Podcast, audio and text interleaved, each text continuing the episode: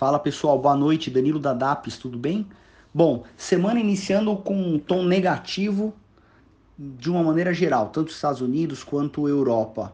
Uh, os principais fatores uh, são. Bom, eu diria o primeiro é a questão da, da, da piora do quadro da epidemia lá na Europa, uh, a reclusão social que atrapalha ainda mais a retomada da economia, além, óbvio, do, da questão sanitária.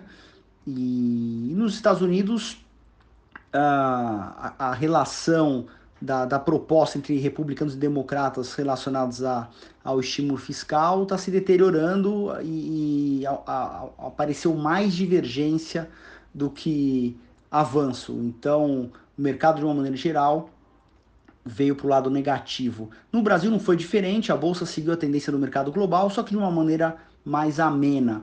Tivemos aí a, a bolsa fechando com 0,24 de queda, 101 mil pontos aproximadamente. O dólar numa ligeira alta, fechando em 5,62, com uma alta de 0,04%. Do lado nega, é, desculpa, do lado positivo das ações, a semana inicia aí com uma semana forte, inclusive com demonstrativo de resultado das empresas. Uh, e hoje, inclusive, o Santander subindo aí com 3,8% aproximadamente, só pela expectativa de bons resultados que venham, é, que venham ser apresentados. O mercado acredita que, de uma certa maneira, muita grana já tinha sido provisionada por ele uh, de, de credores duvidosos e, de uma certa maneira, acho que o pior já passou então, só pela expectativa de um bom resultado, a ação destoa entre as principais uh, da bolsa no lado positivo. O Cielo também com 3,5% de alta. Tivemos aí também a Grendene com 3,4% de alta.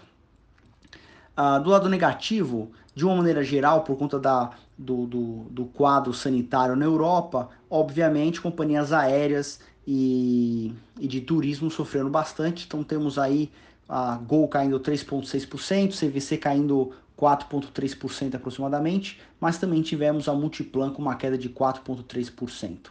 Bom, de uma maneira geral é isso. Tendo mais novidades, a gente manda por aqui. Um abraço a todos e boa noite.